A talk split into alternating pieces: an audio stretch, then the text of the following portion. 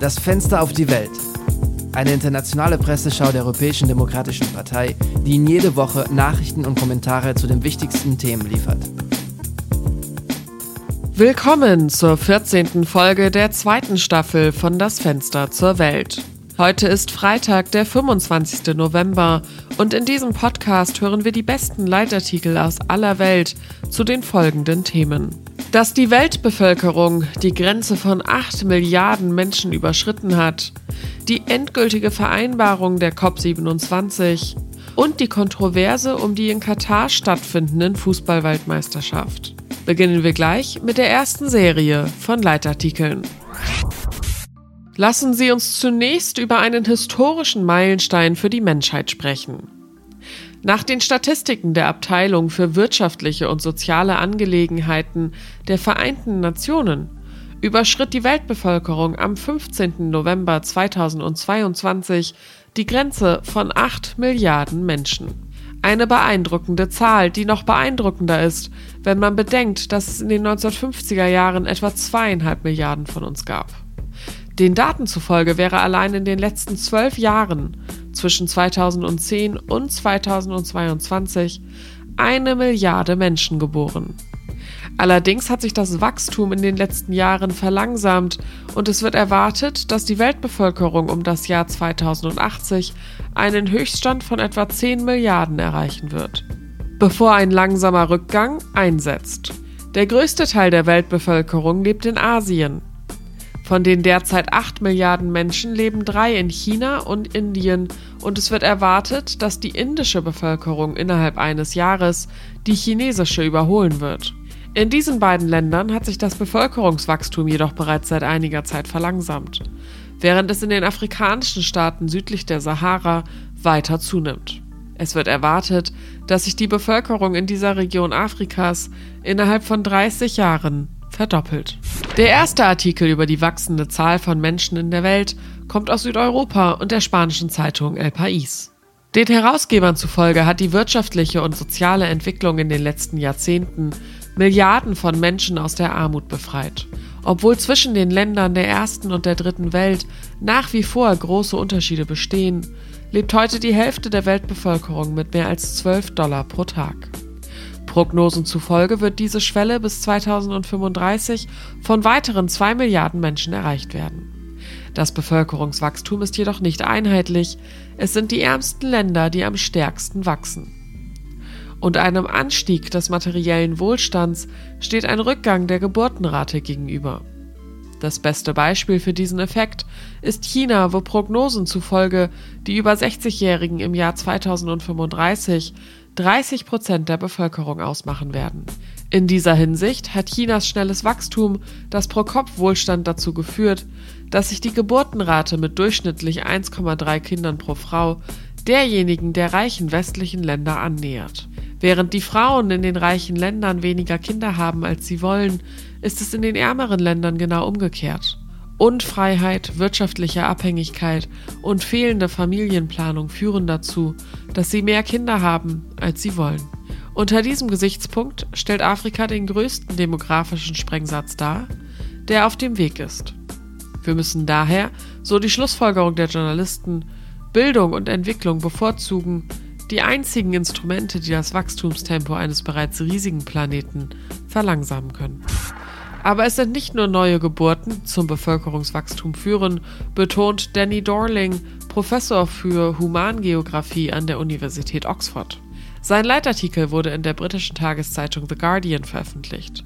Der größte Teil unseres Bevölkerungswachstums ist nicht auf Geburten zurückzuführen, sondern auf die Tatsache, dass die meisten von uns viel länger leben, erklärt der Dozent.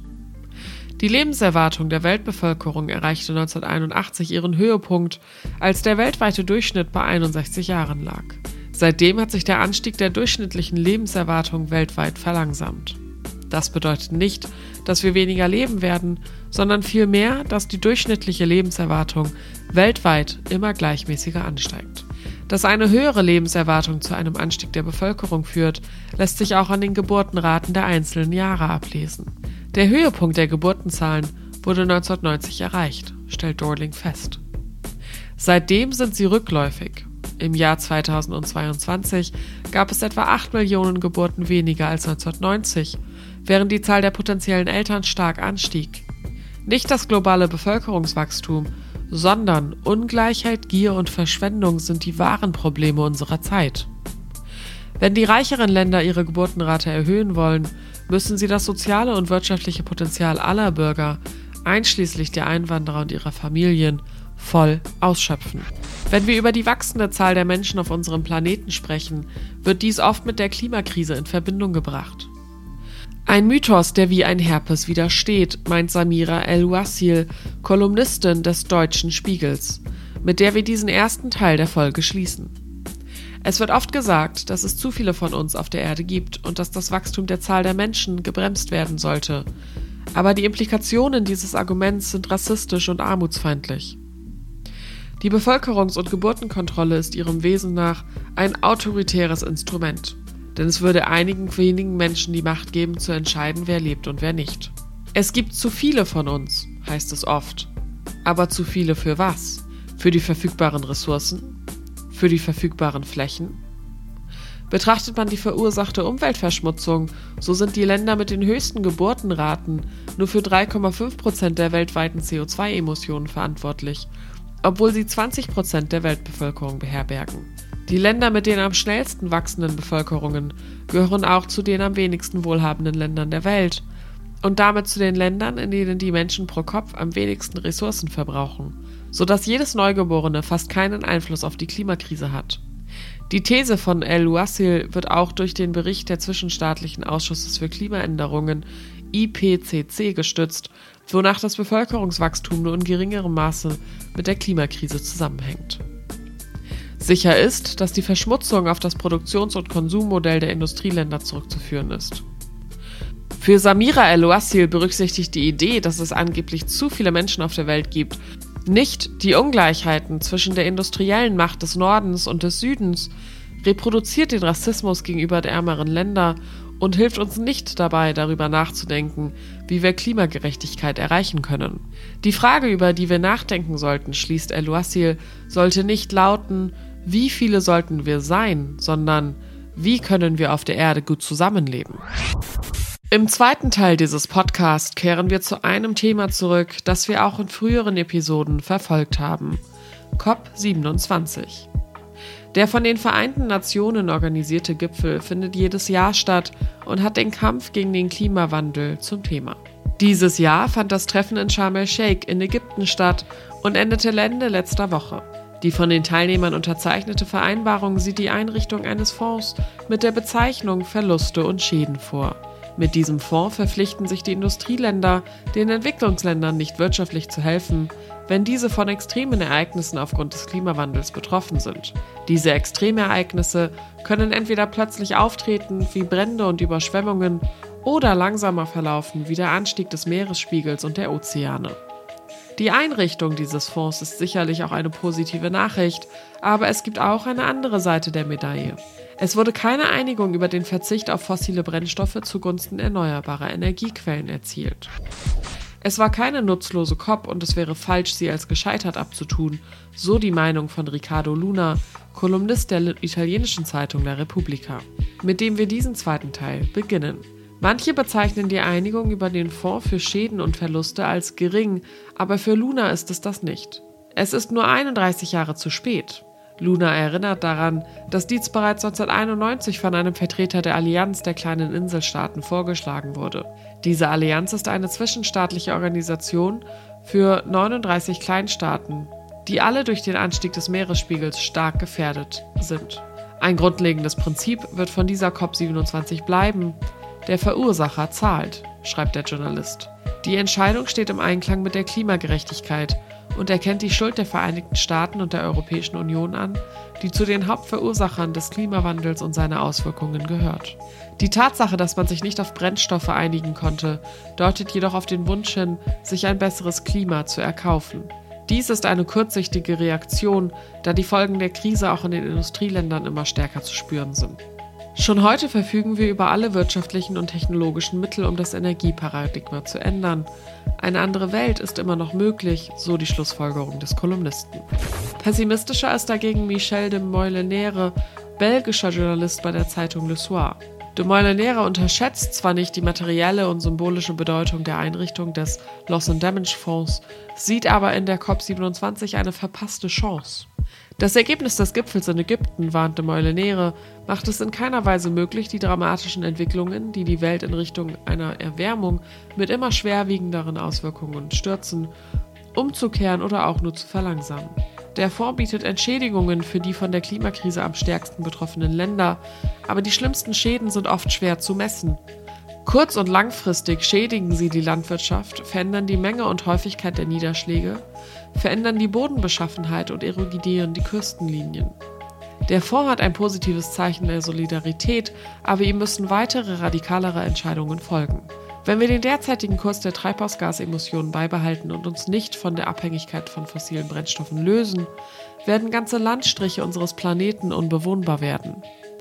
Mit dramatischen Folgen auch für die Industrieländer.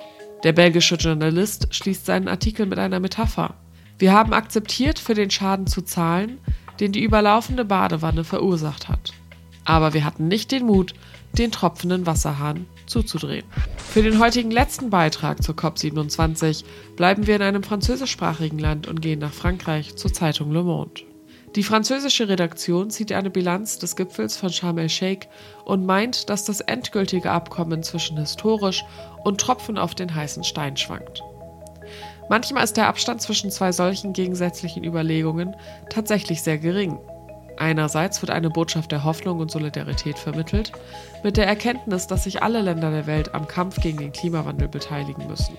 Auf der anderen Seite bleibt die Verärgerung darüber, dass die Mehrheit der Staaten nicht bereit ist, den wirklich notwendigen Paradigmenwechsel zu vollziehen. Wie wir im ersten Leitartikel dieses Abschnitts gehört haben, hat es 30 Jahre gedauert, bis der globale Norden Verantwortung übernommen hat. Aber wie viele Jahre wird es noch dauern, bis China, die zweitgrößte Macht der Welt und einer der größten Produzenten von Treibhausgasen, aufhört, sich als Schwellenland zu sehen und beginnt, zu diesem Prinzip der globalen Solidarität beizutragen? Wie viele Jahre wird es dauern, bis dieser neue Mechanismus funktioniert und die versprochenen Mittel investiert sind? Wir brauchen auch eine proaktivere Beteiligung der Weltbank und des Internationalen Währungsfonds, damit die Mittel für die vereinbarten Ziele bereitgestellt werden. Während die EU beschlossen hat, eine führende Rolle beim Klimaschutz zu übernehmen, weigern sich die Staaten am Persischen Golf, China und Indien noch immer auf umweltschädliche Energiequellen zu verzichten. Solange die Verpflichtungen in diesem Bereich noch strenger sind, schreiben die französischen Journalisten, wird die internationale Gemeinschaft immer in der Lage sein, ihr Gewissen zu beruhigen, indem sie sich ehrgeizige Ziele setzt, die keine Chance haben, erreicht zu werden. Der Leitartikel schließt mit einem Ausblick auf die COP28, die im nächsten Jahr in Dubai in den Vereinigten Arabischen Emiraten stattfinden wird. Damit der nächste UN-Klimagipfel zu dem historischen Wendepunkt wird, auf den wir warten, müssen wir erkennen, dass wir bereits hinter dem Zeitplan zurückliegen und dass die Politik der kleinen Schritte zu Ende gegangen ist. Die letzte Serie von Leitartikeln des Tages befasst sich stattdessen mit der Fußball-Weltmeisterschaft, die derzeit in Katar ausgetragen wird. Der Wettbewerb hat zwar erst am vergangenen Sonntag begonnen, aber er wurde und wird noch immer von den großen Kontroversen begleitet. Die Kritik an dem Wettbewerb bezieht sich hauptsächlich auf zwei Punkte. Der erste ist die Diskriminierung von LGBTQ-Personen. In dem arabischen Land ist Homosexualität eine Straftat, die unter Strafe steht. Die andere Frage betrifft die Migranten und ihre Arbeitsbedingungen, von denen viele am Bau der Stadien, in denen die Spiele stattfinden, beteiligt waren. Laut einer von der britischen Zeitung The Guardian veröffentlichten Untersuchung starben zwischen 2010 und 2021 rund 6500 Arbeiter beim Bau von Stadien. Bislang haben die katarischen Behörden nur den Tod von drei Arbeitern offiziell bestätigt. Der erste Artikel stammt aus Italien aus der Zeitung La Repubblica. Die Kolumnisten Tito Bueri und Roberto Perotti zeigen mit dem Finger auf die FIFA, den internationalen Fußballverband. Die FIFA hätte den Tod von Tausenden von Wanderarbeitern vermeiden können, wenn sie die Weltmeisterschaft nicht an Katar vergeben hätten. So die beiden Autoren. Zum Zeitpunkt der WM-Vergabe 2010 waren die Arbeitsbedingungen der Migranten der FIFA bereits bekannt. Darüber hinaus wurden fast alle FIFA-Mitglieder, die für die Vergabe der Weltmeisterschaft an Katar waren, wegen Korruption untersucht, wenn nicht sogar verhaftet. Aber um auf die Arbeiter zurückzukommen, man kann nicht einmal behaupten, dass sie angesichts der allgemein schlechten Arbeitsbedingungen in Katar ohnehin gestorben wären. Die Notwendigkeit, die Arbeit unter unzumutbaren Bedingungen fristgerecht abzuschließen, ist die Hauptursache für die zahlreichen Todesfälle. FIFA-Präsident Gianni Infantino wirft dem Westen Heuchelei vor. Für das, was wir Europäer in den letzten 3000 Jahren getan haben, sollten wir uns für die nächsten 3000 Jahre entschuldigen, bevor wir anderen moralischen Lektionen erteilen.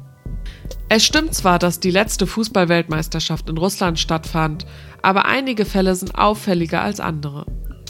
Die Kolumnisten weisen auch darauf hin, dass Putins Zustimmungsrate nach einem anderen sportlichen Großereignis, den Olympischen Winterspielen 2014, in Sotschi ihren Höhepunkt erreichte. Es ist kein Zufall, dass die Invasion der Krim vier Tage nach dem Ende der Spiele begann. Auch diese Weltmeisterschaften, so der Artikel abschließend, dienen den Verantwortlichen für den Tod tausender Einwanderer zur Legitimation ihrer Diktatur. Eine ganz andere Meinung vertritt die Journalistin Dunja Ramadan von der deutschen Süddeutschen Zeitung. Europas Kritik an Katar ist zwar richtig, aber sie klingt sehr moralisch, schreibt sie. Kritik gab es auch, als andere Sportereignisse wie die Olympischen Spiele oder andere Weltmeisterschaften in Länder wie China und Russland stattfanden. Damals hatten sie jedoch nicht die Resonanz, die sie jetzt gegen Katar haben. Der Westen scheint kein Problem damit zu haben, mit dem Golfstaat Geschäfte zu machen. Warum bemerkt er seine Rechtsprobleme nur, wenn es um die Fußball-Weltmeisterschaft geht? Was in der Debatte ebenfalls fehlt, ist die Anerkennung der globalen und postkolonialen Realitäten, für die Europa und der Westen verantwortlich sind. Zu den Gründen für die Migration, die so viele Menschen nach Katar gebracht hat, gehören beispielsweise Korruption, fehlende Bildungsmöglichkeiten, Kriege, Klimawandel.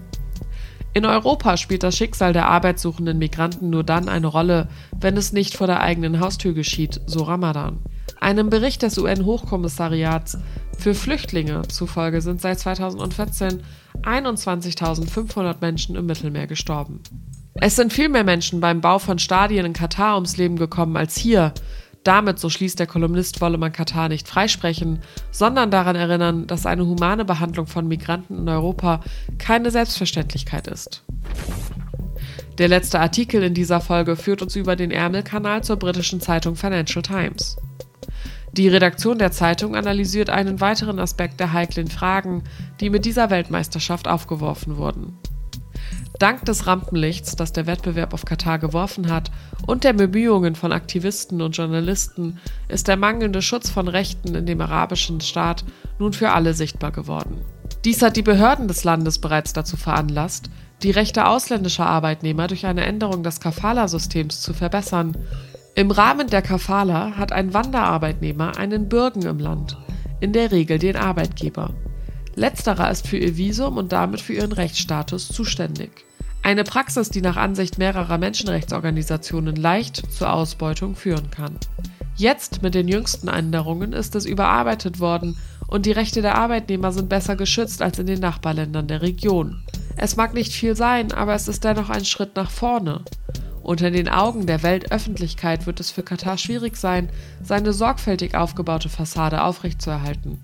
Die Hoffnung ist, dass das Vermächtnis des Turniers positiv bleibt auch wenn die Welt eine Wendung genommen hat, hoffen die Journalisten abschließend. Wir nähern uns der 14. Folge der zweiten Staffel von dem Fenster zur Welt. Wir danken Ihnen, dass Sie uns gefolgt sind und freuen uns darauf, Sie nächsten Freitag wieder mit den besten Leitartikeln aus Europa und dem Rest der Welt begrüßen zu dürfen. Die redaktionelle Arbeit dieser Woche wurde von Daniele Rutzer durchgeführt und am Mikrofon saß ich, Lara Büsing. Wir hören uns nächste Woche.